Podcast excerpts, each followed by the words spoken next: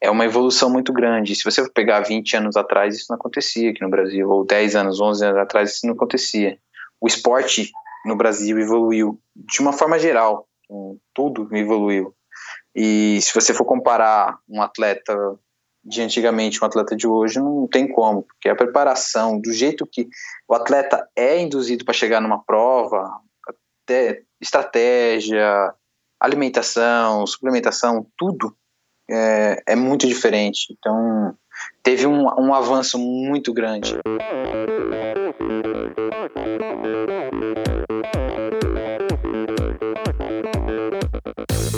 Olá pessoal, aqui quem fala é Renata Falzoni. Olá, e eu sou Tim Don. Eu sou Jaque Mourão. Olá, eu sou João Paulo Diniz. Eu sou Adriana Silva. Oi, eu sou Mauro Ribeiro. E, este é o Endorfina Podcast. Podcast. Valeu, até mais. Sou Michel Bogli e aqui no Endorfina Podcast você conhece as histórias e opiniões de triatletas, corredores, nadadores e ciclistas, profissionais e amadores. Descubra quem são e o que pensam os seres humanos que vivem o esporte e são movidos à endorfina.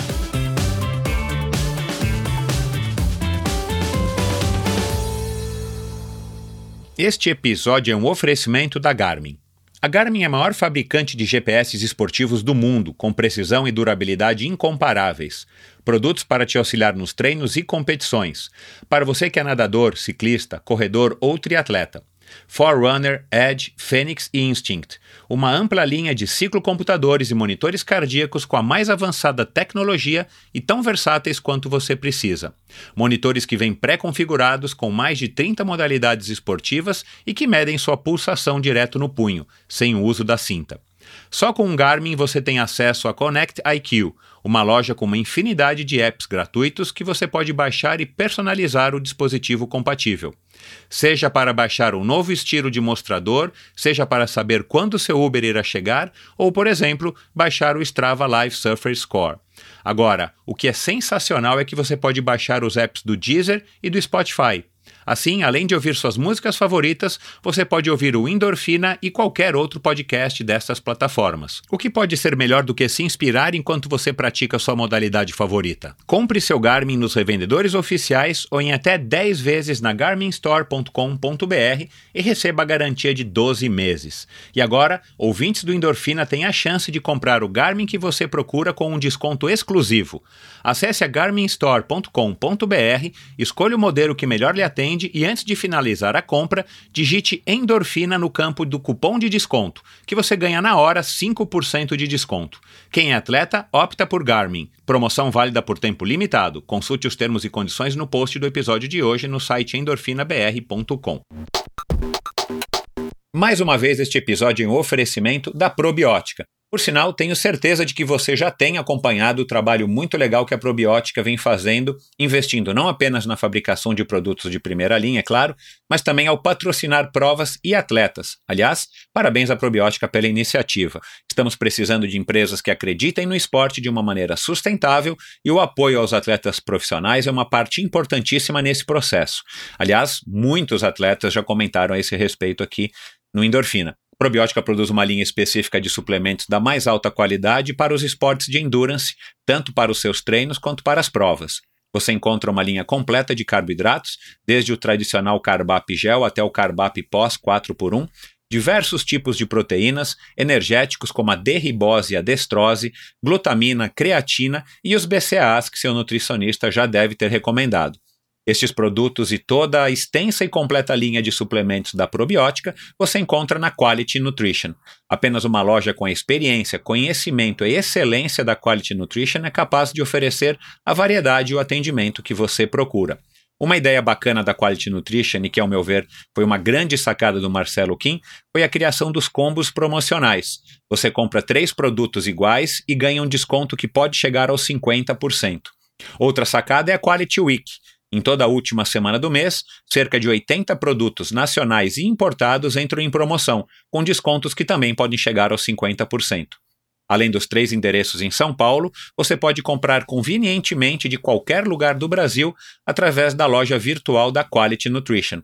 Você tem literalmente na ponta dos dedos acesso a uma quantidade inimaginável de marcas e produtos, Acesse qualitynutritionloja.com.br e faça suas compras hoje mesmo. A Probiótica é patrocinadora oficial do circuito Ironman Brasil e 3-Day Series 2019 probiotica.com.br. Acesse o site agora mesmo e conheça a linha completa de produtos da Probiótica. No Instagram, Probiótica Oficial e Quality Nutrition Loja. Siga os perfis e fique por dentro das últimas novidades dessas duas marcas. Olá, seja muito bem-vindo a outro episódio do Endorfina Podcast. O episódio dessa semana, outro ciclista, agora do mountain bike. Na semana passada eu bati um papo muito legal, para quem não ouviu, com Otávio Bulgarelli, um ciclista muito interessante, com bastante história, com bastante opinião, um cara aí completamente fora da, do, do, padrão, do estereótipo do ciclista. Então, se você não ouviu, vai lá e ouça. Um episódio que está dando bastante repercussão e um cara muito legal, como eu acabei de falar. E essa semana eu continuo no ciclismo, dessa vez com o Luiz Henrique Cocuzzi, um cara que faz tempo que eu tô querendo bater um papo aí desde o ano passado, depois que o episódio do Henrique Avancini foi um sucesso. A, o natural seria eu, eu logo bater um papo com o Luiz. Mas claro, as nossas agendas aí não, não coincidiram, o cara viaja demais, está sempre focado aí no treino. E agora, nesse final de ano, ele já está eh, em off, já está aí no, no período de transição para 2020. Eu consegui pegar ele tranquilo, lá na, na, casa dele, no, no Lar Nossa Senhora, lá em Parelheiros, e nós batemos um papo muito interessante, vocês vão perceber de cara que é um cara é, com uma história completamente peculiar. Ele é um moleque. Ele foi um moleque, perdão. Ele foi um moleque que, que cresceu no mundo do ciclismo. A mãe dele adorava pedalar e o pai foi ciclista profissional da Caloi. E, aliás, um dos ciclistas, um dos melhores ciclistas aqui do estado de São Paulo, o Luiz Ricardo, o pai dele.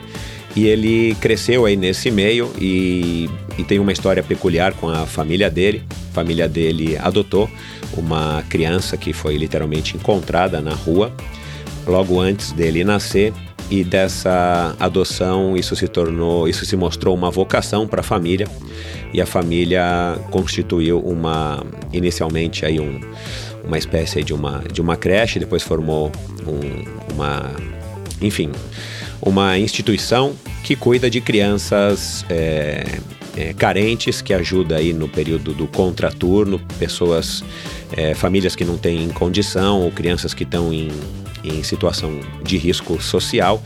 E aí ele foi criado nesse meio, então ele diz aí que ele tem, sei lá, mais de 30, 40 irmãos e já passaram várias, várias crianças, né, que já se tornaram em adolescentes e adultos pelo lar Nossa Senhora, o lar Cocuse. E o Luiz acabou experimentando o ciclismo de estrada é, com bastante talento, mas ele logo resolveu mudar para o mountain bike. Ele vai contar aqui para todos vocês como é que foi essa transição aí para o mountain bike. Ele é um ciclista que está aí logo batendo na cabeça aí de quase todas as provas. É um cara que disputa aí palmo a palmo toda a prova que ele participa. E é um cara com uma opinião bem legal, um cara com uma história bem legal, um cara é, que está lutando por uma vaga nas Olimpíadas de Tóquio em 2020 e carrega todo esse essa história, esse essa carga de é, dessa aura que vive a família dele em torno do lar Nossa Senhora. Então ele mora lá, ele é um, ele é um garoto que optou, e ele vai explicar isso aqui também, optou em não morar fora e não seguir aí, por exemplo, os passos de Henrique Vancini, de tantos outros ciclistas que tentam carreira é, fora, pelo menos morando fora justamente porque ele carrega nele isso muito enraigado na personalidade dele, a história do lar, tanto é que ele tem uma equipe de ciclismo, ele tem aí é, uma irmã que compete, ele tem várias, várias crianças desse lar que ele chama de irmãos também, que competem e que ele, ele, o pai e a mãe, a dona Selma, procuram é, estimular e incentivar essas crianças e formar essas crianças melhores é, seres humanos, melhores adultos, é, através dessa educação também, através do esporte. E o Henrique é o, o, símbolo deles, o Henrique é a referência lá dentro do lar. Eu, pessoalmente, já tive o prazer de conhecer o lar já faz aí alguns meses e, de fato, é muito bacana você ver o pai dele ainda tem uma, uma mini loja lá, o pai dele conserta bicicletas, o pai dele ensina é, alguns dessas crianças que já estão mais para adolescência a, o ofício de mecânicos, a poder mexer em suas bicicletas. Então, é, enfim, é uma vida dessa família que gira em torno do ciclismo e o Luiz agora é a bola da vez. O Luiz é o expoente máximo aí, um dos, um dos nossos candidatos a participar dos Jogos Olímpicos de 2020. E esse papo vai ser muito legal, tenho certeza que todos vão gostar.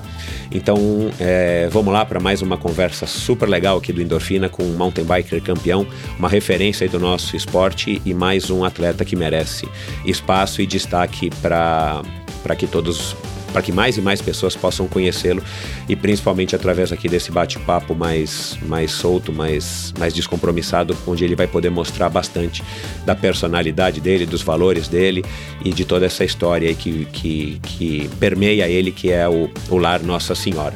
Então é isso. Obrigado a todos vocês. Lembre-se que agora o podcast do Endorfina também está disponível no Deezer, atendendo aí a pedidos. Não foi muito simples, mas deu certo. É, no Spotify, na Apple e todos os, os principais é, apps de podcasts. Colabore com Endorfina também assinando, seguindo o, o Endorfina gratuitamente no seu app de podcasts preferido. E mandem seus comentários, críticas e sugestões é, na minha conta no Instagram, EndorfinaBR, e todos os episódios e os links para os episódios e para os assuntos que a gente conversa em cada episódio também estão disponíveis no endorfinabr.com, o meu site onde eu compartilho com todos vocês todos os posts e todo o histórico do Endorfina. Muito obrigado e vamos lá agora para mais um episódio do Endorfina.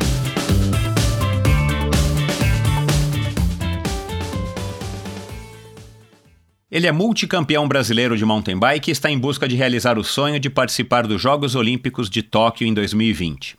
Tem o privilégio de ser filho de um ex-ciclista profissional e anda de bicicleta desde antes mesmo de nascer. Após uma rápida passagem pelo ciclismo de estrada, resolveu se dedicar às pistas de terra e, após ser selecionado pelo COB e a Confederação Brasileira de Ciclismo para passar um período no Centro Mundial de Ciclismo na Suíça, voltou com o objetivo de se profissionalizar. O empenho e a dedicação deram resultado e assinou seu primeiro contrato em 2008 para poder se dedicar exclusivamente ao esporte.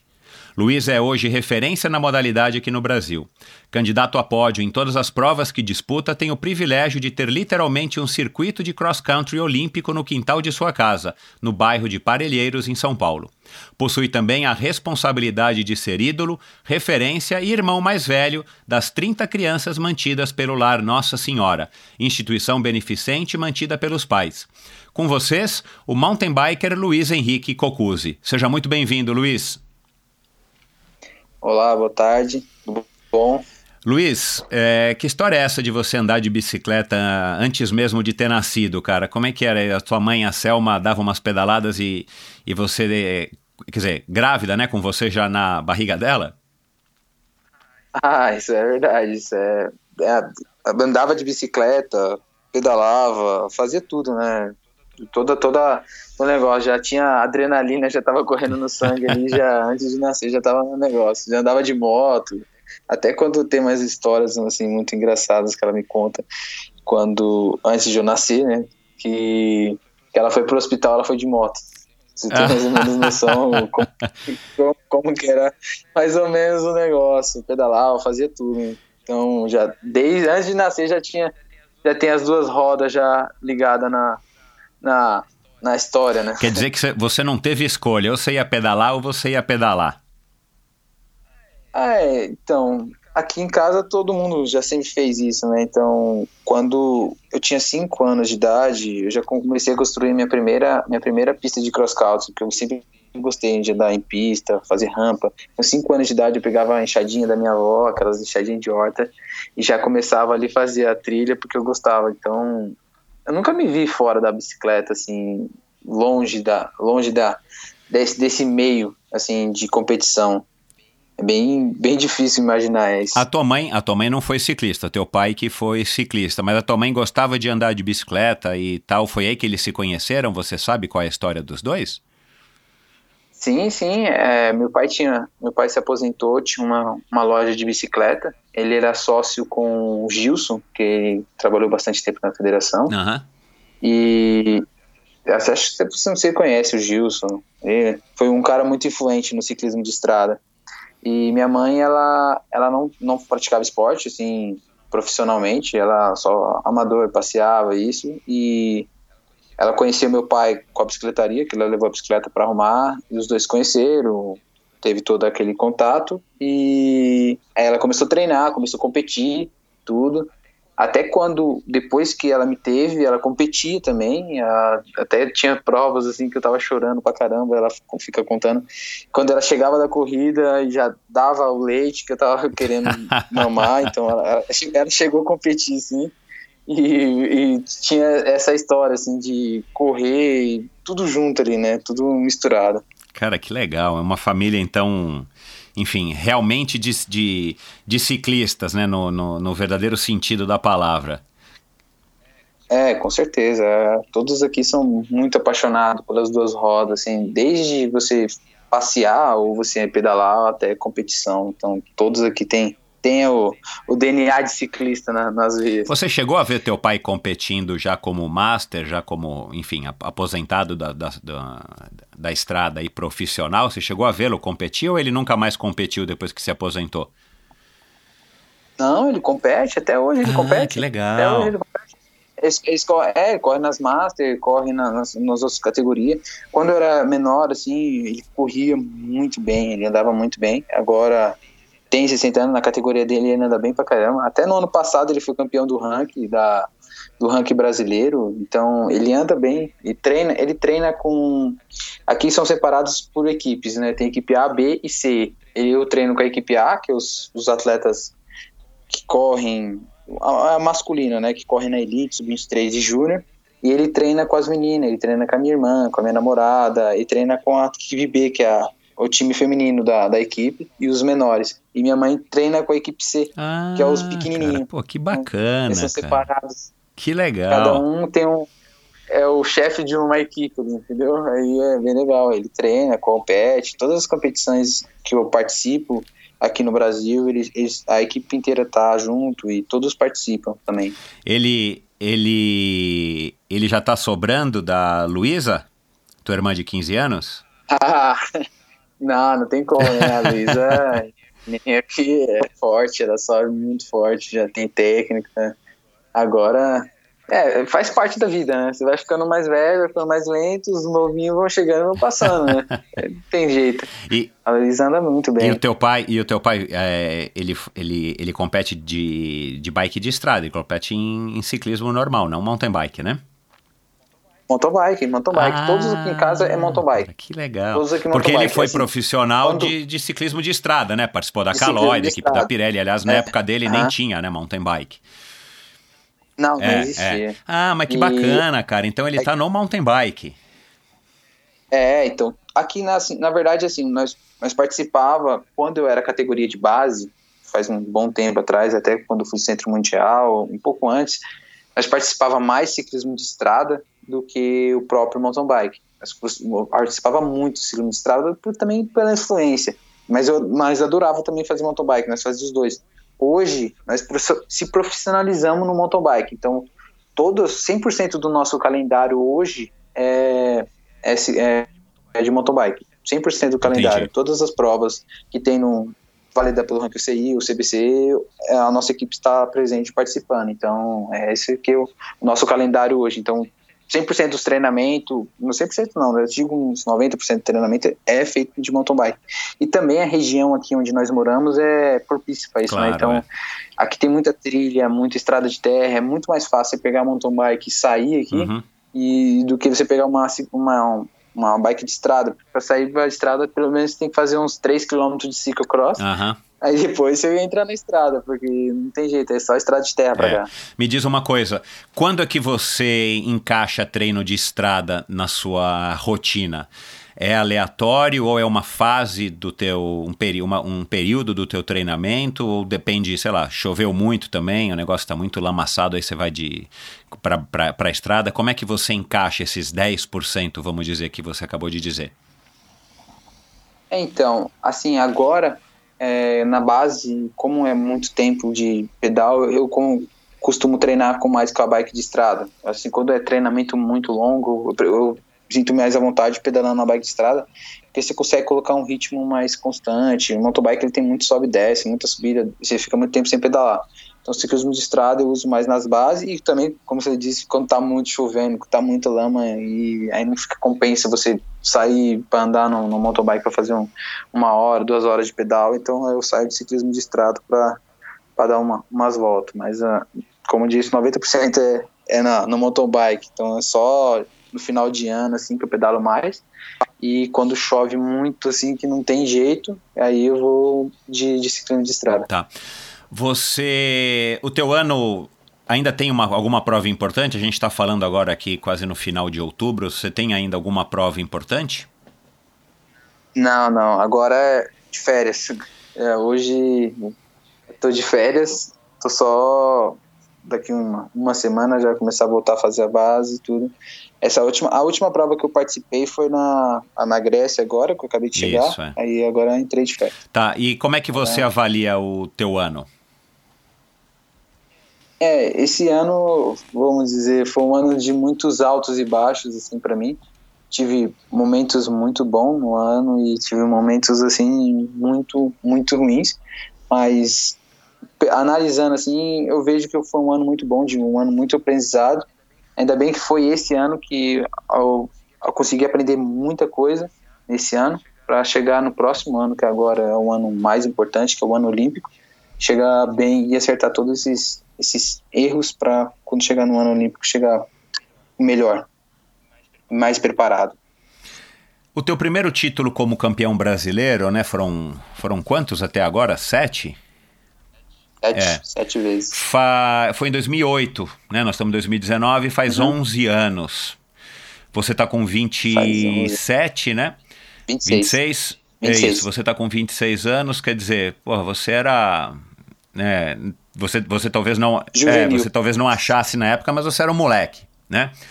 É, é, era um moleque. É, era um moleque. É, cara, o que que né, você olhando aí para trás, com toda a experiência, todos esses outros títulos, é, enfim, experiências internacionais e tal, o que que, o que que você acha naquela época que você era, vai, é, por ingenuidade você não sabia ou você achava que era de um jeito e que aos poucos você foi aprendendo ou que você foi descobrindo é, nesses nesses oito anos aí, nesses, desculpa, nesses onze anos é, desde então? Cara, essa é uma pergunta muito boa. Assim, se eu for me comparar eu quando eu tinha 11 anos atrás, mudou tudo, tudo. É, assim, todo. É, como assim? Como era a categoria de base, Lógico que você tem que ter treino, tem que ter preparação, tudo. Só que é muito diferente. Eu não imaginava que era tão diferente você correr numa categoria elite, numa categoria profissional, que quando eu era. Eu não se preocupava com detalhes, com nada. Então, era uma prova. Você, você só competia, você chegava lá e competia.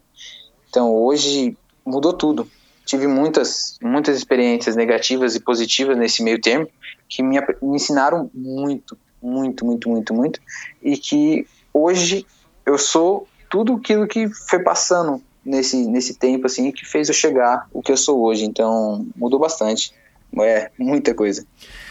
É, e nesses últimos 11 anos, ou talvez, é, acho que foi na, não sei se foi na, na, tua entrevista recente com o Bob no MTB 90, que você falou que você começou com uma bicicleta com roda de, que teu pai construiu com roda de cadeira de roda. Sim, cadeira de roda. Cara, não, roda eu, eu não consegui nem imaginar como é que seria uma bicicleta com roda de cadeira de roda. Você não tem foto dela não, né? Cara, eu eu, eu acho que eu tenho. Vou dar uma procurada aqui. Eu não sei. Vê se, vê se você resgata aí uma... com a tua mãe, com o teu pai, cara, e manda aqui é, pra, pra eu postar. Se, se resgatar ela. Porque, na verdade, assim, quando, quando eu corria com essa bicicleta, era, nós era bem, bem, bem humilde, assim. Nós não tinha nem câmera pra você tirar foto. Então, só tem poucas fotos, então... Ah, cara, entendi. Bem... Tá. Bom... Aí eu tinha uma foto que eu tinha, que eu corri o, o Power Bike, foi minha primeira prova assim de mountain bike mesmo oficial que eu corri lá, que foi dois dias. Eu corri o power bike, foi a primeira prova que eu corri assim e eu corri com essa bicicleta. Aí o cara teve um cara que tirou a foto e ele me deu a foto. Aí eu guardei ela. Ah, tenta achar, tenta chaves. achar. Eu vou, sim, com certeza. Vou dar uma, vou dar uma procurada aqui na, nas coisas aqui. Eu te eu te envio. Tá, legal. Mas enfim, é, desde essa época, né? É, mas claro, é, essa bicicleta você disse que que acho que custavam 50 reais, né? Mas, cara, claro, depois É, que você depois que você assinou com a Sundown, depois você foi pra Soul, aí você começou a ter bicicletas, né? Enfim, bicicletas de competição. E, e desde 2015 você tá com, com a Scott, que, cara, é um das líderes aí, é, é, fabricantes de bicicleta, principalmente mountain bike, né? Mundial. Enfim, você teve acesso e tem acesso aí aos equipamentos mais, mais modernos e a, e a tecnologia evoluiu um absurdo, você sabe disso, teu pai é, com certeza é, vai te falando tudo isso aí também, né, desde a época aí dele aí do, do câmbio Ah, no quadro e tal. Mas, cara, é, desde 2011, é, desde 2008, né, que você venceu o primeiro campeonato brasileiro, até hoje, esquecendo o equipamento, porque o equipamento mudou, evoluiu e isso faz parte e evoluiu para todo mundo, né? Teoricamente, todo mundo aí, bem ou mal, tem acesso aos equipamentos, principalmente no teu nível, porque as pessoas têm patrocínio. Agora, você acha que o mountain bike, é, a, a tua concorrência, ela evoluiu? Entendeu o que eu tô querendo saber? Você acha que o cara que foi segundo, sim, sim. terceiro lugar em 2008, o cara que foi segundo e terceiro lugar em 2009 e todos os outros anos que você ganhou, é, eles hoje eles não teriam a mínima chance contra você ou contra um, um Avancini, ou eles continuam aí, continuam dando trabalho. Queria saber se, se o, o, o, o esporte se desenvolveu em termos humanos. Se os atletas hoje estão muito mais técnicos, os atletas hoje estão muito mais bem preparados, não só fisicamente do ponto de vista é, da parte técnica, e, mas assim, cara, hoje o cara tem um preparo psicológico, um acompanhamento psicológico, o cara tem um acompanhamento com um nutricionista, o cara faz exercícios pliométricos, que eu vi que na tua academia aí, que eu já tive aí no lar, é, tem aí uns caixotes para fazer saltos e tudo mais. Você acha que a concorrência também evoluiu? Ou se, se você competisse hoje com os mesmos competidores que você que você estava competindo, vai, há 11 anos, é, os caras não. Enfim, você nem veria eles na, nas provas. Então, assim, é só para você ter um- um- uma noção mais ou menos do como mudou, é você ver o mountain bike brasileiro no cenário Mundial. mundial.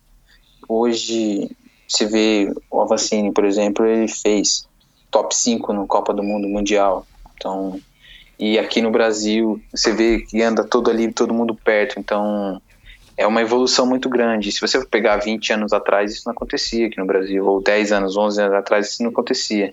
O esporte no Brasil evoluiu de uma forma geral, tudo evoluiu. E se você for comparar um atleta de antigamente um atleta de hoje, não tem como, porque a preparação, do jeito que o atleta é induzido para chegar numa prova, até estratégia, alimentação, suplementação, tudo é, é muito diferente. Então, teve um, um avanço muito grande. Desde 11, em 11 anos teve um avanço muito grande no, no MTB brasileiro. Muito, muito grande. Ô Luiz, a que, que você deve esse avanço? Ah, é, no ciclismo de estrada, é, muita gente, ou quase todos que passaram por aqui, desde o do Renan Ferraro, que foi o primeiro brasileiro aí para o Tour de France, até o, o Murilo Fischer, é, enfim, é, Otávio Bulgarelli, todo mundo critica muito o, o, ciclismo, a cena do ciclismo de estrada no Brasil. Estrada e talvez um pouco de pista. É, a gente sabe aí dos, das diferenças de opinião que tem também o, o Avancini com, a, com as políticas aí da, da Confederação Brasileira. Você acha que essa evolução ela foi uma evolução sei lá, natural, natural no sentido de que, cara, a, a competição, né, foram surgindo novas pessoas como você, como o próprio Avancini e tantos outros, e, e a competição, um foi puxando o outro, ou você acha que existe de fato um trabalho é, coordenado ou não pela CBC, ou foi alguma coisa que a entrada das grandes marcas mundiais e a criação das, das equipes é, de mountain bike também favoreceu? A que, que você acredita, é, acredita esse, essa evolução? Cara, assim, não, não é uma coisa só que fez crescer. Ah, tá.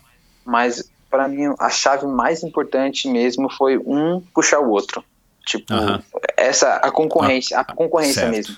A entrada, da, a entrada das marcas, lógico, o cenário, entrar equipes, formação de equipes, mas principalmente a concorrência. Quando tipo, é, você vai numa prova e um quer ganhar do outro, então cada um vai treinando mais para sempre ter, ter aquela evolução constante para um tentar ganhar do outro. Então, assim, você não vai. Você perdeu uma prova, você vai chegar em casa, o que você vai fazer? Você vai treinar mais, você vai se dedicar mais, você vai se, se aprofundar mais para chegar na outra prova você conseguir vencer. Eu acho que esse foi o papel mais importante que teve para o mountain bike crescer, que é a, a, concorrência mesmo, né? A disputa ali, a disputa sadia entre atletas que é o que mais ajudou a crescer o esporte. É. O mountain bike ele está anos luz do ciclismo, né? Eu tive outro dia com, com o Edu Rocha aí, que é o diretor da Cannondale, da, da Dorel, da, da Caloi e tal, e, e a gente estava conversando um pouco sobre essa cena do ciclismo, cara. O, o ciclismo de estrada, infelizmente, ele derrapa, derrapa, derrapa, esbarra aí nesses, nesses problemas, nesse problema recorrente do doping e tudo mais. E o mountain bike deslanchou, né, cara? A gente tem provas de padrão internacional, provas UCI, a gente tem a Copa Internacional, a gente tem o, próprio Brasil Ride, que aliás está acontecendo aí agora, exatamente quando a gente está gravando. E o nosso ciclismo de estrada, que, enfim, tantos talentos já passaram por aqui, tantos, tantas pessoas aí super bem colocadas até no cenário mundial, e a gente não consegue evoluir. É, essa tua visão é, é interessante, cara. E, e, e, aqui que você acredita, aqui que você acredita, oh caramba, estou errando meu português aqui hoje. Aqui que você acredita isso também, a, é, essa diferenciação num esporte muito mais novo, né? Na verdade, uma modalidade dentro do ciclismo muito mais nova, muito mais recente. É, e que acabou deixando para trás, assim, com, enfim, uma larga margem, o ciclismo de estrada.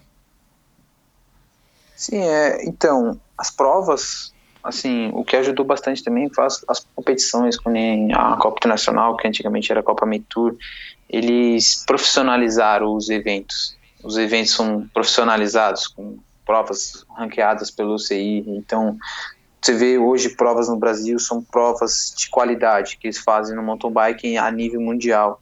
Então, esse, esse, esse profissionalismo, esse investimento que os eventos fizeram ou até as próprias equipes, conforme o, o crescimento que teve, acho que foi uma coisa que ajudou também. E você vê um, um mountain bike, como teve essa disputa, os atletas também se profissionalizaram mais. Então, a, você vê que tem muitos atletas, que nem o Avancini, que nem eu fiz também quando era ba na base, é, você não se acomodou no Brasil, correr no Brasil tentamos investir para ter experiência lá fora, para você correr com atletas bons.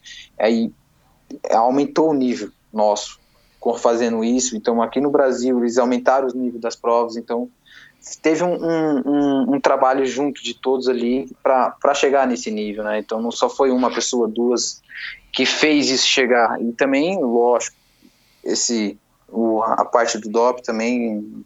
A, atrapalha bastante, porque quando você tem isso, você tem perde patrocinadores, você perde muita coisa, né, com, com, com doping. É. Então, o, o, mountain bike cresceu, cresceu porque se profissionalizou.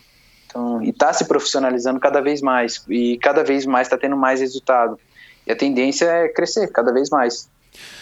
Você acha que agora, em 2019, né, para 2020, a gente está vivendo o, vamos dizer assim, a melhor época do mountain bike brasileiro? Sim, com certeza. Bacana. É, é, esses três últimos anos são as melhores épocas que o Brasil já teve de, de mountain bike. Para mim, na minha opinião, é. Com certeza. E tudo indica 2020 vai ser melhor ainda e por aí vai, né? A gente vai seguir nessa, nessa onda ah, crescente. Com certeza. É, que bom, cara. Com certeza. Bacana. E vai crescer muito mais quando tiver uma medalha, né? Uma Opa, medalha é. de. Imagina uma medalha olímpica já vai ajudar muito o Brasil, assim, até começar a ter mais investimento, não só de empresas particulares, mas assim do próprio governo mesmo, né? A próxima, na própria do do próprio, do próprio, do próprio Brasil mesmo investir, né? Não só empresas privadas. Uhum. É. Cara, é, você foi com, pelas minhas contas aqui, você foi para o Centro Mundial de Ciclismo, né, WCC, na Suíça, quando você tinha 15 anos, né, 15 ou 16, por aí, você se recorda? É, 16, 16 anos. anos. 16 anos. Foi a primeira vez quando eu tinha 16 anos que eu fui para fazer um, é, uma, um, um estágio, estágio, lá, isso. fiquei um mês. É, eu fiquei a primeira vez, eu fiquei só um estágio, no, foi no final do ano, que era para ir para os Jogos Olímpicos da Juventude.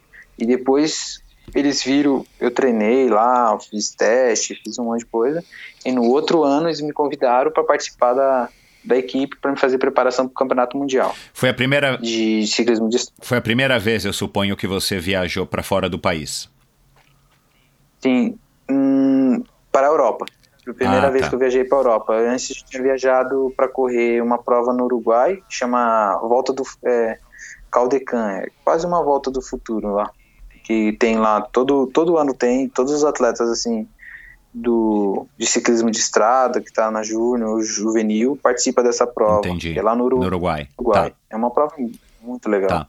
bom é, mas você ficou um mês lá na, na Suíça, né? Provavelmente você não, não, não conseguiu se comunicar de uma maneira aí muito, muito simples. É, você foi lá, treinou, você curtiu demais, né? Nessa idade eu imagino que você tenha curtido pra caramba. É, qual foi o principal aprendizado ou legado desse único mês é, com, esse, com essa espécie de prêmio, né? Porque você acabou sendo eleito, escolhido, né? Por conta aí, da, acho que do teu desempenho e da, da, da tua, enfim, da, da tua futura é, promissora carreira como mountain biker. Você foi eleito e, e passou um mês lá. É, o que que isso, assim, qual foi o legado, o principal legado que esse único mês passando é, na Suíça te, te deu? Então, esse, esse mês que eu passei foi a primeira vez que eu fui, que, que eu passei esse mês, foi, um, foi, foi muito legal. Foi um mês que eu aprendi muita coisa e é, tive contatos com, com pessoas do, do, do mundo do ciclismo, só que de do diferente do que eu conhecia de outros países com experiência diferente, até técnicos de que treinaram grandes atletas, então aprendi muita coisa. Foi um foi uma experiência muito legal assim para minha carreira e até hoje eu levo muita coisa que eu aprendi lá para para vida, para minha vida que hoje que eu faço, né, na, nos treinamentos, coisas que eu aprendi lá, até hoje eu uso. Foi muito legal. Você, você... E a segunda Pode falar desculpa, a segunda vez que eu fui ainda foi mais legal ainda, que eu treinei, o treinador que o treinador que eu fiquei lá, eu fiquei mais de mais de dois meses, quase três, três meses, não lembro direito, mais ou menos a data que eu fiquei. Eu treinei com um treinador que ele treinava o Absalom, então foi, uma, foi, foi muito legal. Até cheguei a correr com uma prova de ciclismo de estrada, o Absalom estava correndo, foi muito, foi muito bacana. E a experiência dele, o que ele passou, do jeito de treinamento, como se comportar como atleta foi, foi fundamental, assim. Foi uma experiência que gravou em mim. Até competir provas lá foi, foi, foi, muito bacana. Você chegou lá e você não se acanhou, vamos dizer assim? Você não ficou. Uh, é, enfim, se achando que não era bom o suficiente, ou você chegou lá e já chegou dando, dando ralo aí na, na garotada. Como é, que, como é que você, garoto desse jeito, foi para lá pela primeira vez para, enfim, para treinar e conhecer e fazer esse, essa espécie de, de intercâmbio, de estágio? É, como é que você não, como é que você reagiu aí é, psicologicamente a toda essa, todo, todo esse mundo novo que estava aí se abrindo para você, uma oportunidade, enfim, praticamente única. Sim, com certeza. É, então, com, quando eu cheguei lá, assim, tem muitos atletas, ainda mais quando você é moleque, assim, um moleque mais novo, não, assim, eu chegava e metia as caras mesmo, não tem que fazer, né? Eu andava, corria. É, o cara, se ele mandasse eu fazer fazer cinco horas de pedal, ir lá fazer cinco horas de pedal do jeito que ele queria que eu fizesse. Se ele mandava fazer, eu fazia tudo que ele pedia para me fazer, eu fazia. Então eu fazia com o maior gosto. E até teve provas que eu corria, que eu era júnior, corria na elite. Ele botava para largar junto na elite, tava com os caras que era, andava muito forte, que era muito melhor que eu, mas eu tava lá e ganhava prova. E era isso, não tem assim, sendo, assim eu tenho uma, uma, uma opinião assim, se você ficar travado e acanhado, Intimidado, e né? Não intimidado, você nunca cresce. Então, se você meter as caras, acelerar, é onde você vai onde você vai fazer seu nome também, né? Uhum. É, é a mesma, mais ou menos a mesma opinião que eu tenho, que nem se você estiver competindo lá, mais ou menos com o Nina Shorter ou com todos os atletas ali, que são atletas de grande nome, que tem muitos resultados. Só que, assim, você largou junto, a partir da hora que você largou junto ali, é, você tá ali alinhado para largar junto, ele para ele ter esse nome, ele teve que ganhar provas. E se você nunca ganhar prova, você nunca vai ter esse nome. Então, Legal, isso aí. é mais ou menos Exato. isso. A partir da hora que você alinhou junto, a partir da hora que você tá junto, você tem que mostrar o seu melhor. Então, sempre que você for fazer uma coisa, dá o seu melhor. Então, essa é a visão que eu sempre tive, né? E lá não foi diferente. Eu saía para treinar, eu treinava com os meninos da Elite, eu treinava com os meninos do 23. E se ele pedia para fazer tiro, nós fazia tiro, fazia tiro, fazia até, até morrer, mas fazia lá, andava junto com os caras. Sempre foi assim. Você, você continua com essa mesma mentalidade? Ou hoje você está um pouco, vai, um pouco mais tranquilo e, sei lá, é, a, aplicando toda a base, que com certeza você tem já uma base construída aí na, de condicionamento físico que te, que te, enfim, que te ajuda, né, a ser campeão pan-americano no ano passado, né, como você foi na, na Colômbia e tal. É, ou você continua com esse mesmo ímpeto de vamos com tudo e vou até a morte? Não, assim, hoje, a diferença de hoje, a mentalidade é a mesma, só que a diferença de hoje é que tem estratégia, tem uma Ah, estratégia de como você pode render melhor, não sair que não doido e até morrer e você perder, você acaba perdendo. Aham. Então você acaba, é pior. Então hoje eu tenho a mesma mentalidade de sempre querer ganhar a prova, Uhum. só que hoje eu uso estratégias. Então é uma prova mais eficiente, digamos assim, de você fazer. Uhum. Usa mais a cabeça, né? Não só a força. Claro. Então, Você alinha com qualquer um hoje de igual para igual, você não se intimida. Não, com certeza não. Tem que alinhar de igual para igual. Exatamente. Alinhar para alinhar para vencer. Isso aí. Você. Eu também não sei se foi nessa, nessa entrevista que eu vi tua com o Bob ou se foi em alguma outra que você diz que você consegue treinar aqui no Brasil, especificamente aí também no, no quintal da tua casa, é, tão bem quanto você treinaria na, na Europa. Tão, enfim, é, pelo que eu entendi, para você é, não, não faria diferença você morar morando aqui no Brasil ou eventualmente morar seis meses por ano ou passar temporadas na Europa. Eu, eu entendi certo? É isso mesmo a tua opinião? Sim, com certeza. É, então, hoje, se você for ver, hoje tem uma, uma globalização enorme no, na- no mundo da bike. Hoje, os técnicos brasileiros têm uma grande formação. Então, hoje eles conseguem ter a mesma informação que tem aqui no Brasil, tem lá na Europa. Tipo, que nem o, o- eu treino com o Cadu. É, Cadu Então, Polazzo. A né? mesma. Cadu Polazzo, Carlos Eduardo Polazzo. É a mesma. A mesma, fun- é, a mesma função, o mesmo funcionamento de treinamento, a mesma teoria de treinamento que ele aplica em mim é a mesma teoria que ele aplica se eu estivesse correndo, treinando na Europa. Então, hoje, aqui no Brasil, nós somos privilegiados. Então, porque assim, você vai na Suíça, você só pode treinar seis meses. Seis meses é neve. Aqui é um lugar, tem muitos lugares perfeitos. E onde eu treino, assim, eu me sinto privilegiado, porque eu tenho um treinamento, posso treinar todo, toda a época do ano e treinar com muita eficiência para andar com os melhores do mundo, treinando aqui. E, e não seria legal você treinar ou você estar competindo, sei lá, todo final de semana, mesmo que sejam competições é, não tão importantes, com. Né, eu estou falando da Europa porque a Europa é. é você me corrige aí, mas a Europa é o, é, o é o berço, não, mas é, é, o local onde o, o mountain bike é mais desenvolvido no mundo. Né? Os Estados Unidos ele tem mountain bikers forte, mas não é tanto quanto a Europa, não é tão dominante quanto os europeus. Você acha que isso não faria diferença ou não faz diferença no seu entendimento? Se você estivesse treinando com pessoas de nível mais alto, você, por exemplo, aqui no Brasil, treina com quem? Ou você treina sozinho? Então, eu treino, eu treino com os meninos, só que eu treino é, por tempo, por potência. Todo treino é, é bem específico, o treino que eu faço.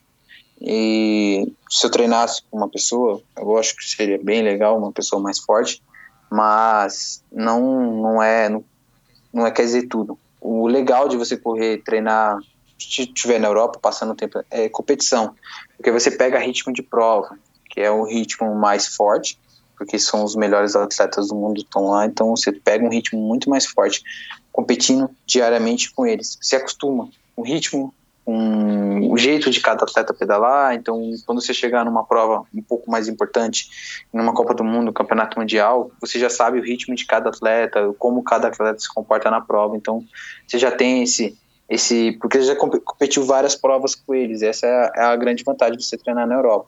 Mas até de treinamento não, porque cada cada atleta treina de uma maneira. Cada atleta assim, você pode treinar com o mesmo treinador, só que o treinamento é completamente diferente um do outro, né? Hoje, eu posso treinar, que nem o Cadu ele treina eu e treina o Rubinho, só que você olha a planilha de treinamento nossa, é completamente diferente. Parece que até outro treinador que está treinando, porque é muito diferente. Cada, cada atleta suporta uma carga claro, de treinamento, um, um, tempo, tem um tempo de descanso é muito diferente. Então, isso, ter um parceiro de treinamento um, para você treinar é, é, é, muito complicado, porque você pode estar fazendo bem para você e para o outro atleta não sair tão, tão bacana o treinamento. Então, é bem complicado essa parte. Eu prefiro treinar mais sozinho, porque sozinho ali você consegue treinar do jeito que você tem que fazer certo. Né? Uhum. O que está faltando é, para você é, para você ganhar mais, para você melhorar, assim, em que fase que você tá da tua carreira que, que, que você senta, eu acredito que você sente de vez em quando com o Cadu, e vocês analisam teus resultados e teu, tuas avaliações, teus resultados em prova, teus resultados em teste e tal. É, o que está faltando, assim, aonde que você está tá precisando, ou onde você tem mais espaço para melhorar dentro da tua, da tua técnica e do teu condicionamento físico? Então, o, o Cadu, nós fizemos faz quatro anos assim que nós estamos fazendo uma preparação é, voltada para as Olimpíadas. Uhum. É, cada ano que passa, ele vai aumentando a carga de treinamento, cada ano de tá, vai para chegar em 2020 agora, que é o ano que vai aumentar mais a carga, que vai ter para ter o resultado eficiente, né? Vai ser o ano para andar de verdade. Então, o primeiro ano foi um ano de começo, aí foi evoluindo, evoluindo, e agora esse ano é esse ano que vem agora que é o ano para andar que tem que andar de verdade e ganhar prova realmente. É, é o ano que vai estar tá valendo, né? É o ano que vai estar tá valendo, né? Então, foi o, esses anos atrás foi de erro, acerto, é, ele fez uma coisa, errei aqui, então já não vou fazer ali foi um ano para foi três anos assim para você entender o que você tem que fazer para quando chegar o ano certo você fazer tudo corretamente perfeito para ter um resultado eficiente. Tem muitas tem muitas vezes que erramos no treinamento tem muitas vezes que acertamos. Então agora nós estamos acertando pegamos tudo o que é certo e estamos colocando para para ter um, uma, um ano perfeito entre técnica e preparação física, é, o, que, que, o que, que você está tendo que priorizar mais para que você consiga se classificar para numa das vagas para Tóquio? Ah, agora é preparação física. É totalmente físico. Porque a técnica, a técnica, lógico, tem que praticar, sempre tem que praticar, toda vez praticar bastante para você ter manutenção. Mas a técnica é uma coisa assim, explicar mais ou menos assim, para você, é, é uma coisa que é como você estiver aprendendo de bicicleta, andar de bicicleta. Você, a partir da hora que você aprendeu a fazer, a part, você pode ficar um bom tempo sem fazer, mas no dia que você for fazer, você pode estar um pouco enferrujado, mas depois ali de um, uma hora, duas horas, um, dois, três treinos, você já pegou de uhum. novo, entendeu? É mais ou menos uhum. assim funciona. É, aprendeu, você aprendeu os fundamentos básicos, os fundamentos, o que você tem que fazer, como você vai fazer. Depois é uma coisa que flui. Eu acho que se você treinar constantemente, você vai se sentir mais famili, fami, familiarizado. Deu uma engasgada. familiarizado, isso, exatamente. Então, mas hoje é mais treinamento físico para ter a carcaça mesmo, para aguentar as, as provas, assim. Qual foi a prova mais importante até hoje para você, a que te, a que causou o maior impacto na tua, na tua vida? E por que que ela foi a mais importante? Cara, essa é uma pergunta muito boa. Tem muitas provas assim que foram cada uma que teve um impacto positivo, assim que me moldou. Acho que para mim a primeira prova que que cresceu isso em mim, assim, que deu aquela. Foi a minha primeira prova que eu fiz de mountain bike. Que eu fiz com essa bicicleta mesmo, com essa bicicleta Frankenstein. foi a primeira, é, foi a primeira prova assim de mountain bike que eu corri, que eu senti que eu que eu quero que, que era aquilo que eu queria fazer. Né? Então foi a, depois daquela prova que deu aquela eu já pedalava, treinava, amava a bicicleta, mas depois que eu tive contato com o mundo da competição, é, foi ali que eu me realizei é, fisicamente, me realizei pessoalmente com o esporte e, e até hoje estou fazendo. É, qual, qual era a tua idade, Luiz? Nove anos. Uau. E o que que né, nessa idade, eu também comecei muito cedo a andar de bicicleta, a gente entende né, o, o que, que a bicicleta traz. A bicicleta é um brinquedo pra gente, né? É... O que que, o que que te... O que que você, hoje, né, com 26 anos, o que que você acha que continua te atraindo na bicicleta? Assim, o que que a bicicleta traz que te mantém que te mantém tão, enfim, competitivo, empolgado, né? Você está aí é, agora, se der tudo certo, você está caminhando para o ápice da tua carreira.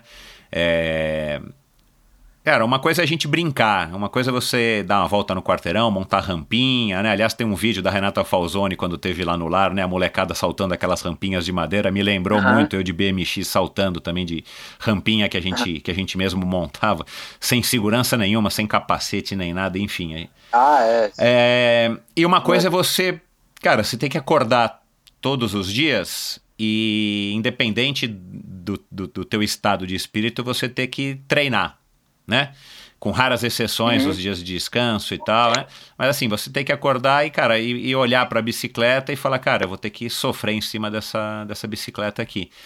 Então tem que ter alguma coisa que, que, que, que seja maior do que simplesmente é, eu acredito, tá? Que seja maior do que simplesmente, não, cara, eu quero ganhar o título tal.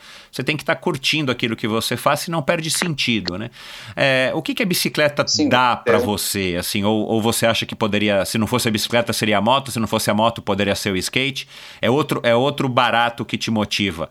Ou é a bicicleta, a bicicleta em, em, em si? Desde essa época aí que você começou a pedalar e há nove anos a tua primeira competição? Então, é, a bicicleta, vamos, vamos lá.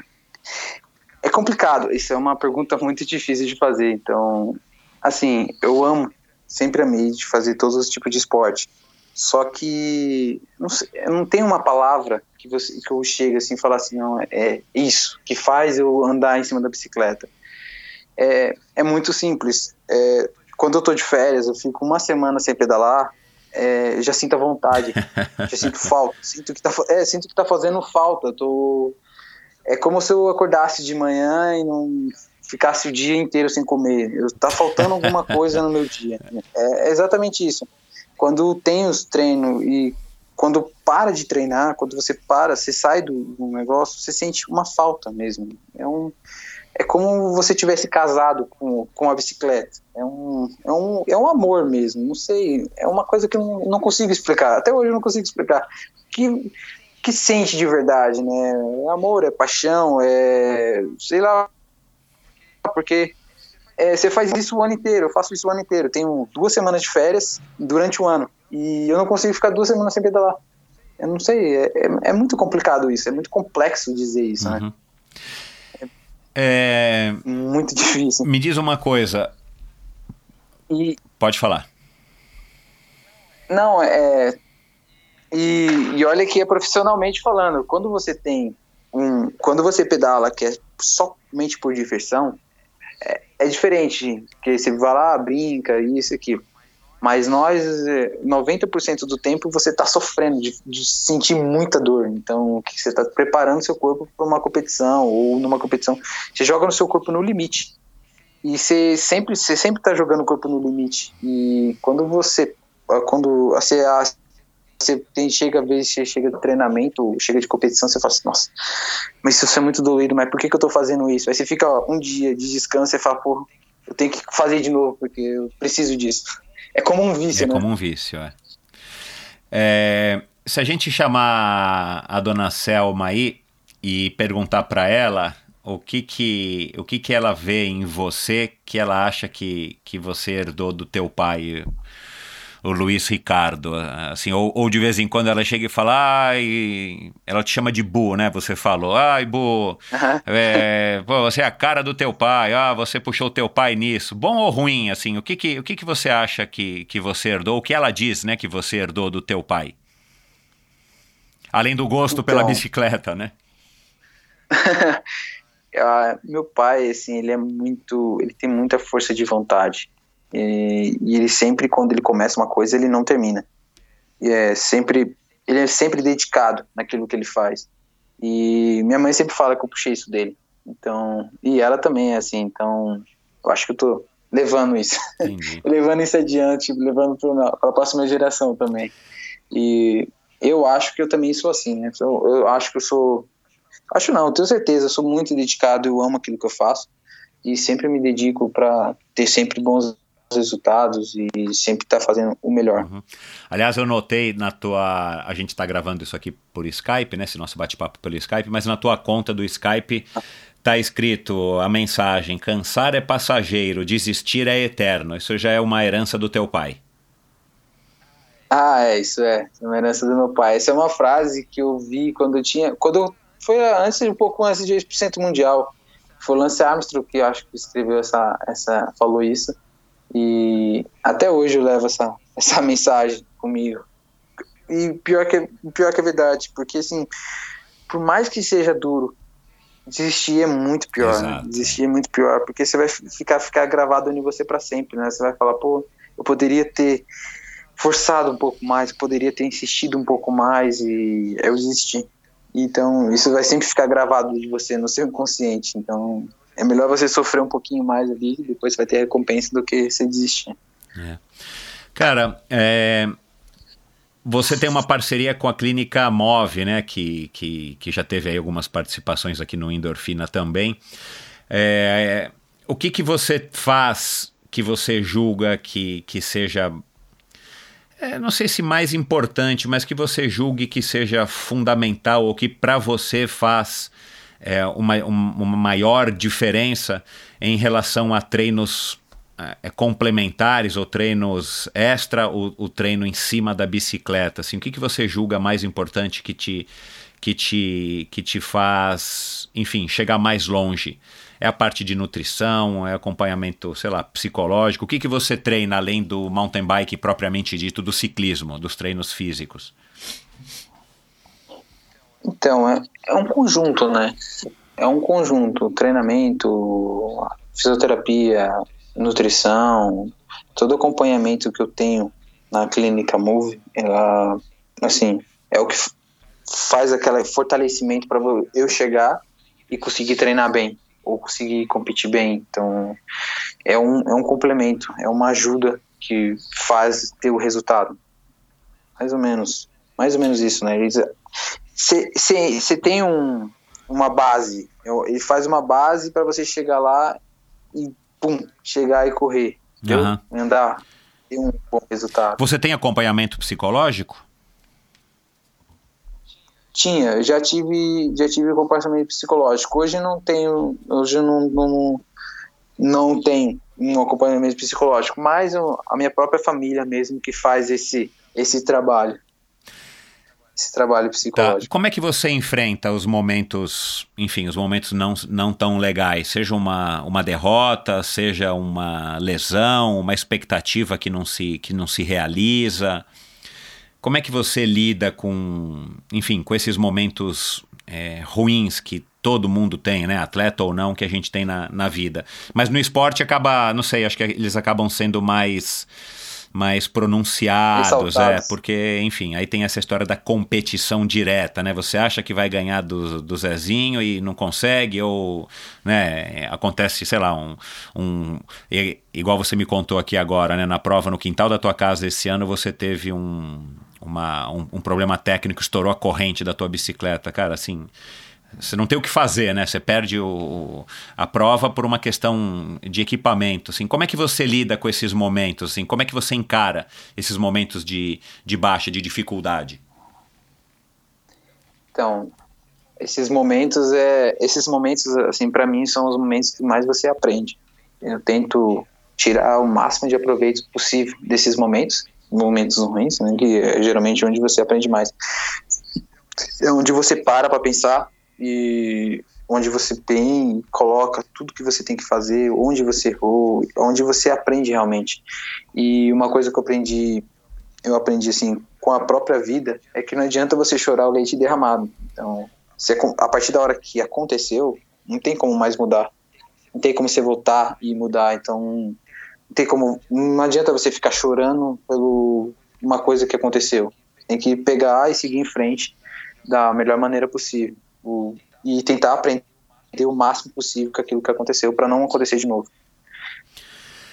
Você já tem alguma coisa pensada para depois é, de 2020? Ou você e o Cadu, não, ou tua família, teu pai também, vocês nem pararam para pensar ainda o que, que você vai fazer depois de 2020? Ou já sabem?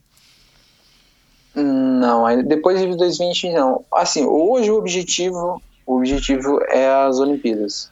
Então, hoje o objetivo principal é participar das Olimpíadas e tentar conseguir uma medalha olímpica.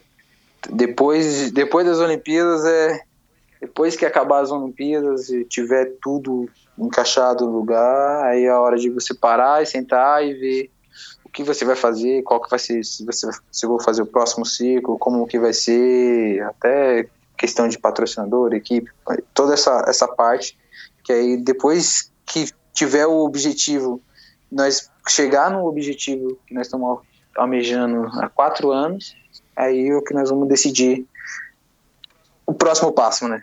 Sempre é o próximo passo. Chega no objetivo, depois que você realizou aquele objetivo, aí você tenta achar outra meta para seguir em frente. Uhum. Você você acha que a tua carreira hoje ela já te levou mais longe do que você imaginava quando você começou ou você ainda, enfim, você a, se você tivesse que parar hoje, você, para, você, você pararia, vamos dizer, satisfeito é, com o local aonde você chegou, com o lugar onde você chegou, né? Ou você acha que ainda está faltando uma, enfim, alguma outra coisa é claro que você tem o sonho de participar das Olimpíadas e, e, e, claro que você quer ganhar cada vez mais corridas, isso é um fato, mas assim, é, do ponto de vista de, de, de, quem começou, da maneira como você começou, jovem quando, como você começou, é, com todos esses resultados que você já tem e, e vem acumulando, você acha que você já chegou aí mais longe do que você imaginava? Então, a primeira vez que, quando comecei mesmo, é, cheguei muito mais longe do que eu imaginava que chegaria. assim, quando eu comecei, quando eu era bem pequeno, só de ser um campeão brasileiro para mim já era um, é. uma coisa muito grande, um, um sonho muito grande. Hoje, com a mentalidade, o que eu imaginava onde eu ia chegar, eu já cheguei muito mais longe, muito, muito mais longe. É claro que hoje se eu parasse, ia, ia ter aquele remorso, né? Você ia falar, pô, porque eu parei agora? Porque agora que eu cheguei exatamente no auge da idade do, do mountain bike, na, na, onde eu tô com a maior força claro, é.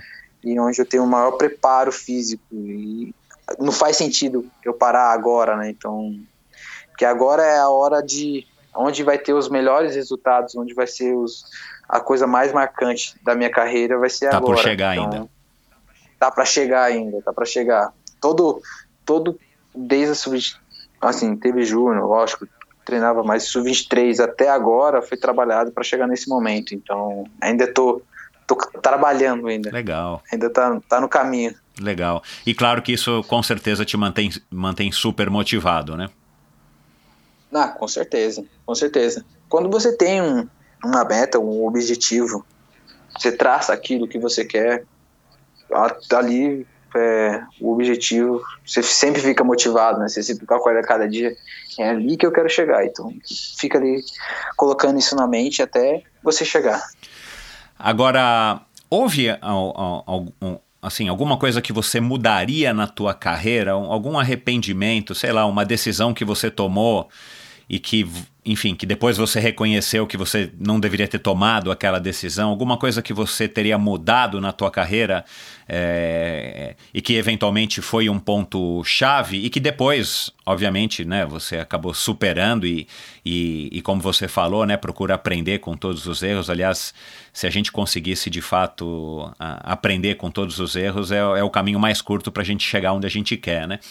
Você hum. tem aí algum, algum fato na sua carreira que, que, que serviu como um grande aprendizado para que você não, não errasse mais naquele, enfim, aquele erro e pudesse chegar onde você chegou hoje?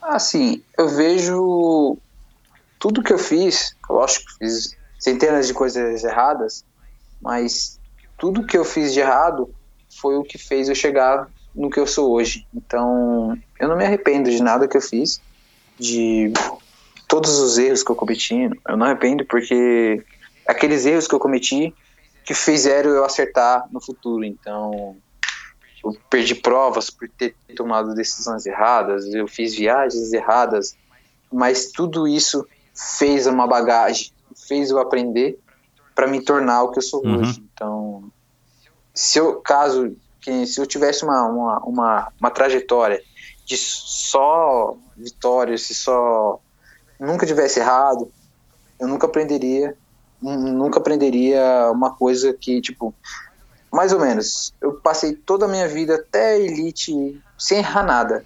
Aí chegando na elite, eu começo a errar. Só que eu não aprendi com aqueles meus erros. E eu, tô, eu aprendi.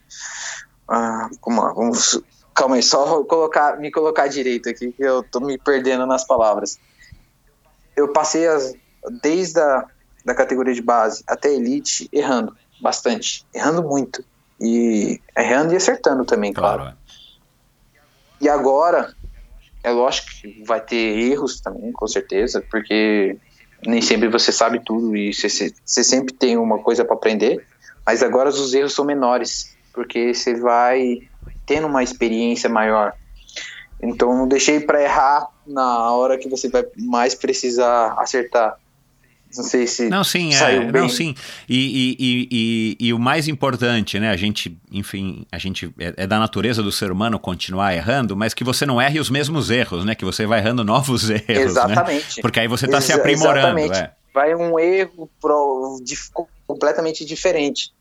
Então, aqui não vai ter aquele erro grotesco, né? Aquela coisa assim, de falar, você bater na cabeça, porra, como eu não pensei uh -huh, nisso antes? Uh -huh. Então, são as coisas que são errinhos mais pequenos que são mais fáceis de você que não são tão comprometedores por exemplo não são tão comprometedores numa prova uhum. vai que nem hoje antigamente eu corria largava ia largava forte até o final se eu ganhasse todas as provas dessa maneira hoje se eu fosse correr uma Copa do Mundo Mundial, uma prova muito importante, eu ia perder, só que eu ia perder uma prova muito uma prova importante, não as provas mais, mais tranquilas, por assim dizer. Não sei se. Não, deu sim. O... Qual foi a oportunidade única que o esporte te deu, assim, que você mais, sei lá, que você imagina que se você não tivesse, enfim, se você não fosse um atleta profissional, você não teria tido essa oportunidade que você mais valoriza? A oportunidade única que o esporte me dá é conhecer o mundo, conhecer culturas diferentes, conhecer pessoas diferentes, conhecer opiniões diferentes. É, isso é uma coisa, se eu não fosse atleta, se eu não praticasse esporte, com certeza não teria. É, você conhecer é, pessoas de todo lugar do mundo, você ter contato com culturas diferentes, isso é muito legal. muito legal e é um, tem uma aprendizagem muito grande. Quando você viaja para competir lá fora, você reserva um, um, um, período, às vezes um dia, dois dias, três dias, ou sei lá, algumas horas para fazer algum tipo de turismo, para ter algum tipo de contato com os locais, para que você também possa absorver um pouco, né, da, não só é, no ambiente competitivo, no ambiente do ciclismo, mas também fora? Assim, é, é raro, é raro fazer isso, mas eu, eu, digo de você conhecer as próprias pessoas, né? As próprias pessoas. É, você convive ali, né? Você vai ali no hotel, você com, vai num, num lugar legal, você conhece novas pessoas, mesmo assim, de, de você conversar. Entendi. Mas para turismo, turismo mesmo é muito raro, mas de você conhecer outros atletas, o modo de pensar de cada um, fazer novos amigos. Uhum. Então, isso é uma coisa que só o esporte dá. É. Uh, você é um cara que se dá bem com esses avanços todos tecnológicos. A gente já falou um pouquinho aqui sobre a, a é, no comecinho do nosso, do nosso bate-papo sobre a evolução do mountain bike e tal, da, da, competição, dos teus competidores, da tua concorrência. Agora, você é um cara que, que faz uso aí de todos esses recursos, né? Porque, cara, pelas minhas contas aqui, você nasceu você nasceu na era já do, do Garmin, né? Não é nem na era do, do, do, Polar, que era o medidor de frequência cardíaca. Você já nasceu na época, na era do Garmin, né? Com GPS, com medidor de frequência cardíaca e tudo mais. E, e logo em seguida potência, câmbios eletrônicos e tal. Você é um cara que curte isso ou isso para você é mais uma ferramenta de trabalho ou você é um cara que curte todos esses avanços e, claro, faz uso deles para que você possa melhorar o teu desempenho? Ah, assim, com certeza eu, eu curto, eu gosto muito, uso como uma, uma ferramenta de trabalho. Só que eu só comecei a ter essa mentalidade de uns anos para cá, tipo, quando entrei na São 23, comecei mais a ser mais profissional, que entrei na Elite, que aí eu vi que cada detalhe contava. Aí foi na época que eu comecei a usar Garmin de verdade, eu comecei a usar medidor de potência, todo essa, esse. Comecei a fazer um, um treinamento mais personalizado, mais profissional, mais profissional.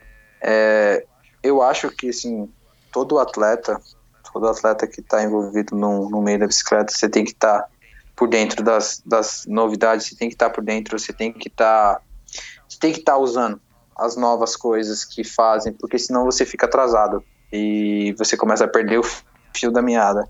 E quando você começar a perder o fio da meada, para você achar, chegar de novo ali, demora um tempinho. Então você sempre tem que estar tá acompanhando, sempre estar tá usando as, as novas tecnologias que vão fazer diferença. É, é mais ou menos como um carro, um, um, piloto de Fórmula 1 correr com um carro de três anos atrás. Uhum. Não vai conseguir. É a mesma coisa que um cara que está com um carro atual ali, né? Na largada. É. A, a, no, no, teu nível, essas pequenas diferenças ou essas ferramentas e, e os dados para análise e tal, com certeza fazem, podem fazer a diferença, né? Talvez às vezes não, mas é, você não pode, enfim, é, colocar em, em, dúvida essa questão, né? Então você tem que se, sim, com certeza. Você tem que se munir de você tudo. sempre tem que estar tá é. ali. Tá. Você sempre está preparado. É, cara, vamos, antes da gente encerrar esse bate-papo, vamos falar aí dessa. dessa. Cara, dessa questão aí da, do lar, né? O lar Nossa Senhora que teus pais é, mantêm e que você faz parte, você mora, né? Junto com, com as crianças aí e tal é, que é uma coisa muito legal, né? É, enfim, seus pais são pessoas, com certeza, pessoas iluminadas e toda a tua família por ter tido essa iniciativa é, de estar tá construindo né, esse lar, de fato, um lar no, no, no, no sentido literal da palavra, né? Para essas crianças. É, já faz o quê? Mais de 30 anos, né? Pelas minhas contas aqui, que, que um pouquinho são um pouquinho mais é, é, é, um pouquinho mais velho do que você, né, o, o lar, né? Porque a... é mais ou menos a minha ah, idade. Ah, tá. É mais ou é, menos a minha porque, idade. Porque, porque menos, só para é. só para quem não sabe acompanhar, mas depois tem o site do lar que eu vou colocar aqui no post do episódio de hoje. Mas teu, teus uhum. pais acharam, logo antes de você nascer, um ano antes de você nascer, acharam uma criança abandonada, né? Literalmente no lixo, pegaram essa criança, uhum. é, criaram essa criança que acabou se tornando aí um, enfim, um, um irmão que você, que você teve, né? É, logo depois você nasceu. Uhum. E disso é, eles foram, enfim, é, construindo a história do lar Nossa Senhora é, e hoje essa instituição. Depois, depois é, depois que, que aconteceu esse episódio, foi aonde teve uma mudança muito grande é, neles. É, então, eu queria que você me falasse disso, é. Foi na, quando ele teve provas, uma, uma prova dele mesmo, tipo, onde ele colocou o, a questão do que ele está fazendo no, aqui no mundo, né? O que ele pode fazer por alguém. Então, foi um, um, momento muito importante. Foi exatamente o momento onde que nasceu o Ar Nossa Senhora Aparecida. Foi quando teve essa criança, que ele acharam essa criança. Então, mudou, mudou. Ali foi o, o start de, de vida. Ele tinha um pensamento da vida e ali aquilo mudou tudo exatamente mudou tudo. Então foi no, no momento que eles decidiram que queriam ajudar, queriam cuidar de criança. Então foi ali que começou tudo. Como é que um marco, né? Exato. Como é que isso, como é que você acha que isso, quer dizer, talvez, talvez você talvez não tenha essa, essa dimensão, porque a tua vida inteira o lar existiu, né? O lar Nossa Senhora existiu na tua existência toda. Mas como é que você acha que, que isso te, te moldou como ser humano? Você crescer num lar com outras crianças e quando a gente é moleque, né, cara, tem aquela fase que você não quer dividir, né? Então ter um, dois irmãos já é complicado. Aí você ter 10, 15, 20 irmãos, eu imagino que seja muito mais complicado e ao mesmo tempo dividir a atenção dos teus pais.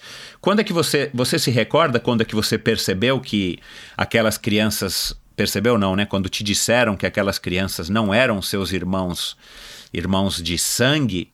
Ou houve esse momento na, na tua vida? Na verdade, não. Assim, porque eu cresci já com eles, então virou uma coisa, uma coisa normal. Para você, para você eles são irmãos e continuam sendo irmãos e sempre foram irmãos. Continuam sendo irmãos e sempre irmãos. Então aqui eu tive muitas experiências, como você lida com muitas crianças é, famílias também. Então você, tem, você acaba aprendendo muito mais sobre a vida quando você está em contato. Então a experiência que eu tive vivendo aqui é completamente diferente de uma pessoa que teve uma família de duas crianças ou três crianças. É muito diferente. Eu já tive uma, uma vivência de tudo, não teve, não tem essa de eu era filho único e tive que dividir. Eu sempre tive que dividir tudo. Então, isso é uma coisa que já já tá em mim desde quando eu nasci. Uhum. Então, não tive não teve esse marco assim já de querer uma coisa para mim, querer a atenção da minha mãe. É uma coisa que foi sempre compartilhada uhum. e sempre sempre gostei muito. E sempre senti muito orgulho dos meus pais. Pois é. Pelos, pelo que eles fazem, pela dificuldade que passa lá e, e ele sempre tem a persistência de querer fazer, querer ajudar e é muito, eu, eu acho muito bacana, ah, muito legal. Por isso que hoje eu sou presidente do lar, então eu acho, eu sou muito orgulhoso.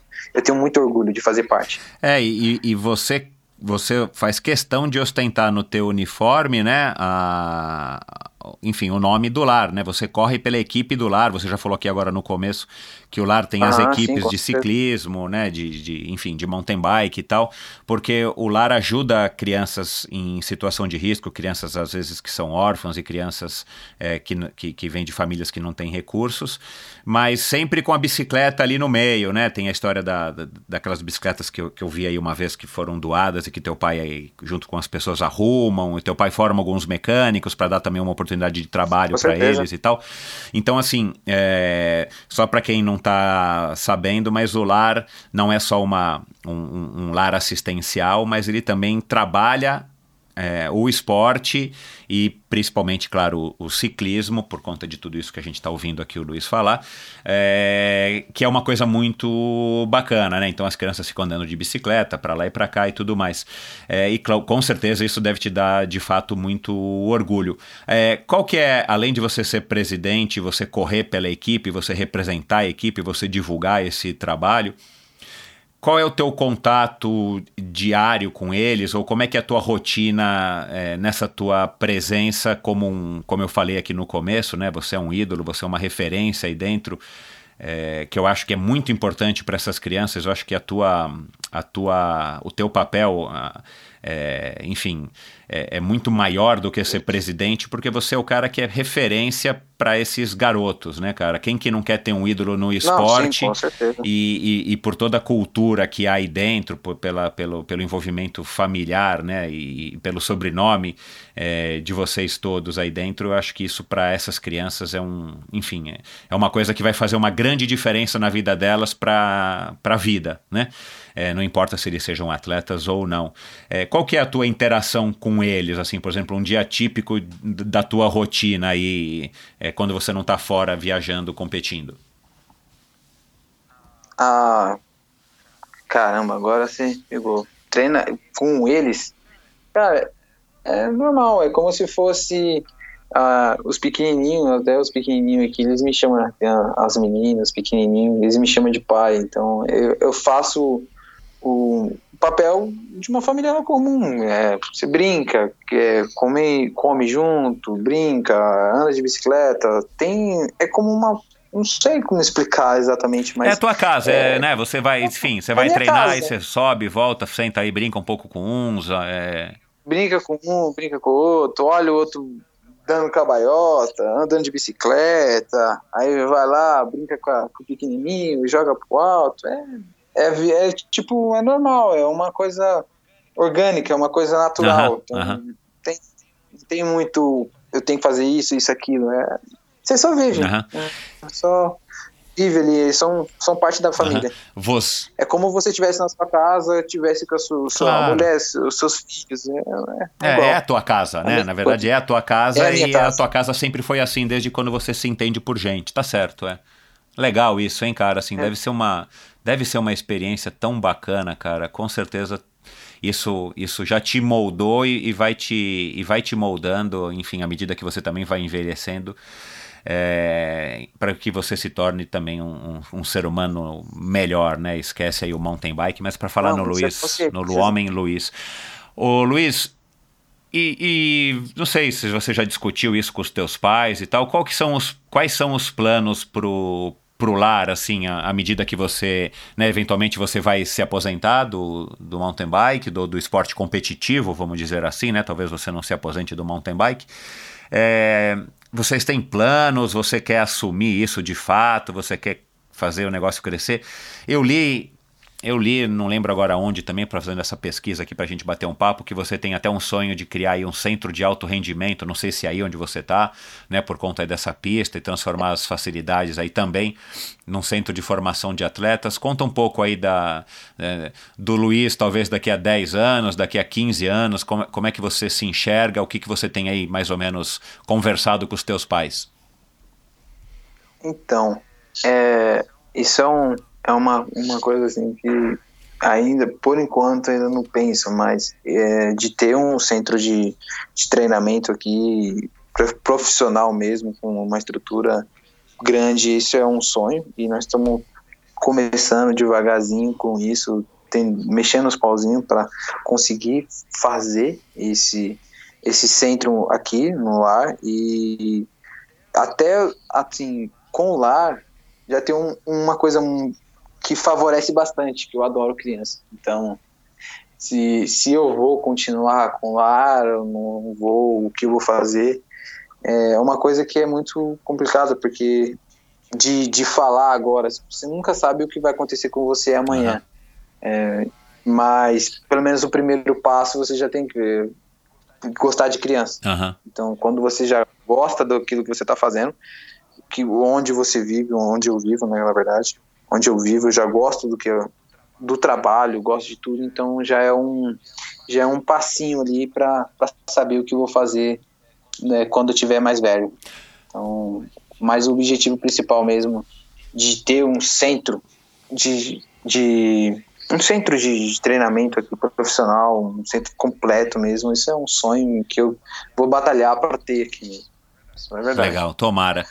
Você, por gostar de criança, você planeja ter filhos ou você ainda não pensou nisso? Ou, ou para você, é, as crianças do lar já são seus filhos? Como é que você encara isso? Ah, não, com certeza. Com certeza você quer ter um, um filho, com certeza. Muitos filhos. Espero ter muitos filhos, mas por enquanto ainda, como tá tendo essa parte de competição e viaja muito, e, e se eu tiver um filho agora, você não vai dar, conseguir dar uma atenção que é ter uma criança, né, de verdade, assim, recém-nascida. Então vai ser um pouco mais complicado, mas depois, assim, que passar esse, essa turbulhão de competição, com certeza o filho ia ser muito bom. Bacana. Cara, é... qual que, para encerrar aqui, qual que é um conselho que você dá para um, para um jovem atleta que está querendo ingressar na carreira aí de, de, de, ciclista ou de mountain biker profissional? Qual um, um, um melhor conselho que o Luiz pode dar? Ai, isso tem bastante conselhos, viu? mas hoje tem muitos conselhos, mas assim, hoje um conselho muito bom assim para quem estiver começando é, é um caminho muito duro, mas é muito recompensador. Esse é um conselho bom para para quem está começando agora, né? Para quem quer entrar, encaixar no mundo da, da bicicleta. Vale a pena. Vale a pena. Vale a pena. Vale muito a pena. Dá para ganhar dinheiro? Com certeza.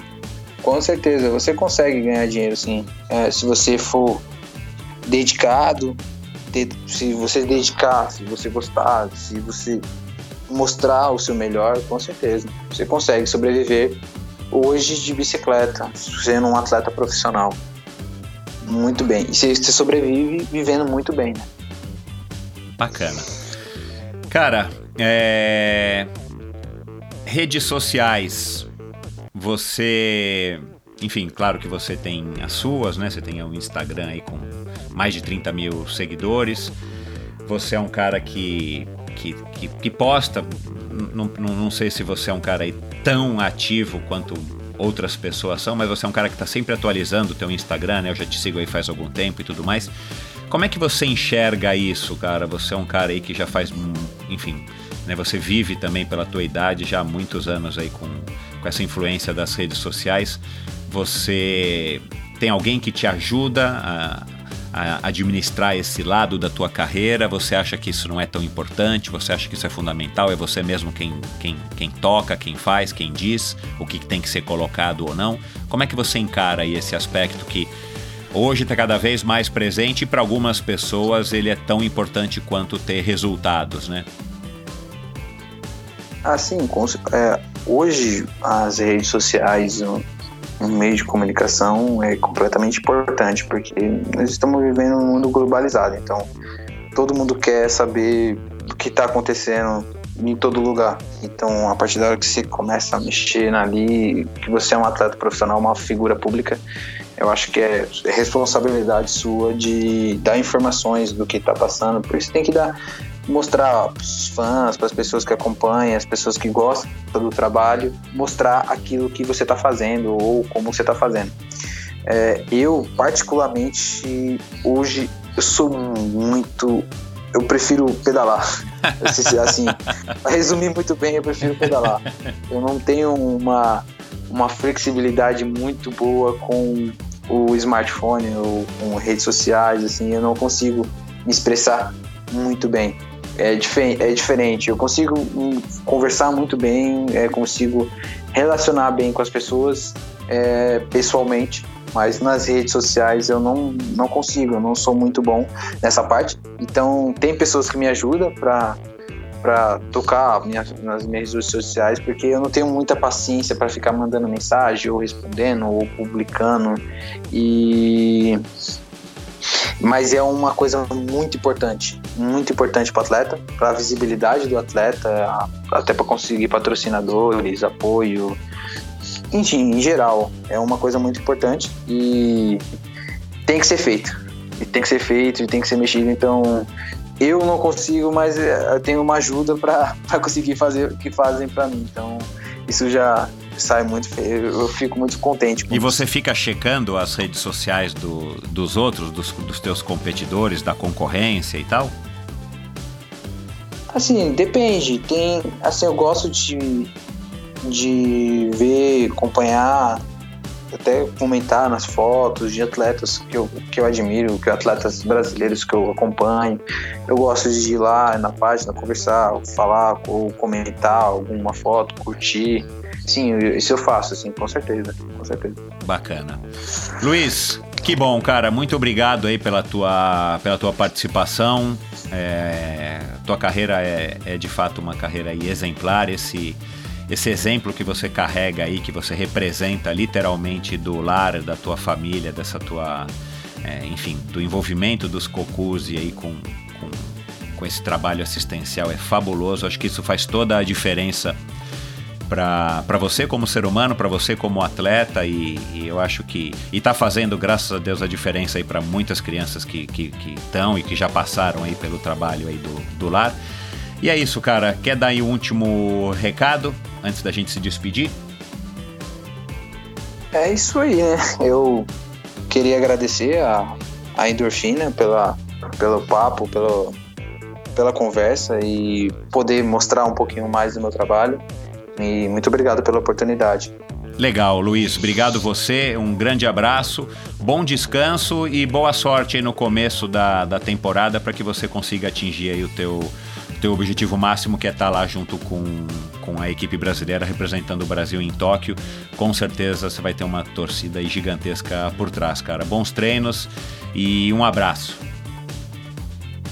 Ok, obrigado, muito obrigado, obrigado a vocês. Então é isso, pessoal. Mais um episódio de Endorfina. Luiz é um cara muito bacana, uma promessa e vamos torcer para que ele consiga de fato se classificar para os Jogos Olímpicos. Vai ser um prazer é, assisti-lo, um cara que tem muito talento e como vocês puderam perceber, o cara é, é humilde, o cara é raçudo, o cara é determinado, o cara tem um exemplo muito bacana dentro da família dele com certeza torna ele isso muito especial. Por isso que eu fiz questão de trazê-lo aqui no Endorfina para contar a sua história. Então é isso. Obrigado a todos vocês pela audiência, é, obrigado aí pelo apoio, obrigado aí por estarem comentando, enviando suas críticas, comentários e sugestões. E não se esqueça de estar tá assinando o Endorfina ou seguindo o Endorfina na linguagem do Spotify ou assinando na linguagem do, do Apple Podcasts você não paga nada e você recebe toda quinta-feira um episódio novo no seu smartphone principalmente. Tá certo? Muito obrigado, um grande abraço e até a semana que vem.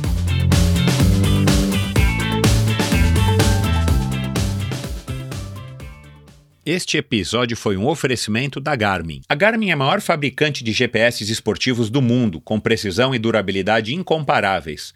Produtos para te auxiliar nos treinos e competições. Para você que é nadador, ciclista, corredor ou triatleta. Forerunner, Edge, Phoenix e Instinct. Uma ampla linha de ciclocomputadores e monitores cardíacos com a mais avançada tecnologia e tão versáteis quanto você precisa. Monitores que vêm pré-configurados com mais de 30 modalidades esportivas e que medem sua pulsação direto no punho, sem o uso da cinta. Só com o Garmin você tem acesso a Connect IQ, uma loja com uma infinidade de apps gratuitos que você pode baixar e personalizar o dispositivo compatível.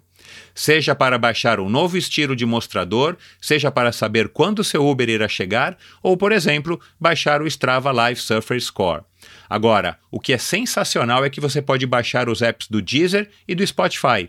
Assim, além de ouvir suas músicas favoritas, você pode ouvir o Endorfina e qualquer outro podcast dessas plataformas. O que pode ser melhor do que se inspirar enquanto você pratica sua modalidade favorita? Compre seu Garmin nos revendedores oficiais ou em até 10 vezes na garminstore.com.br e receba a garantia de 12 meses. E agora, ouvintes do Endorfina têm a chance de comprar o Garmin que você procura com um desconto exclusivo.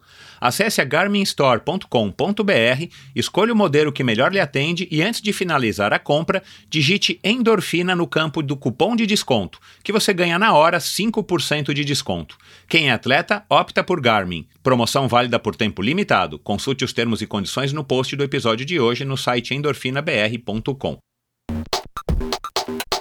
Este episódio foi um oferecimento da Probiótica. Por sinal, tenho certeza de que você já tem acompanhado o trabalho muito legal que a Probiótica vem fazendo, investindo não apenas na fabricação de produtos de primeira linha, é claro, mas também ao patrocinar provas e atletas. Aliás, parabéns à Probiótica pela iniciativa.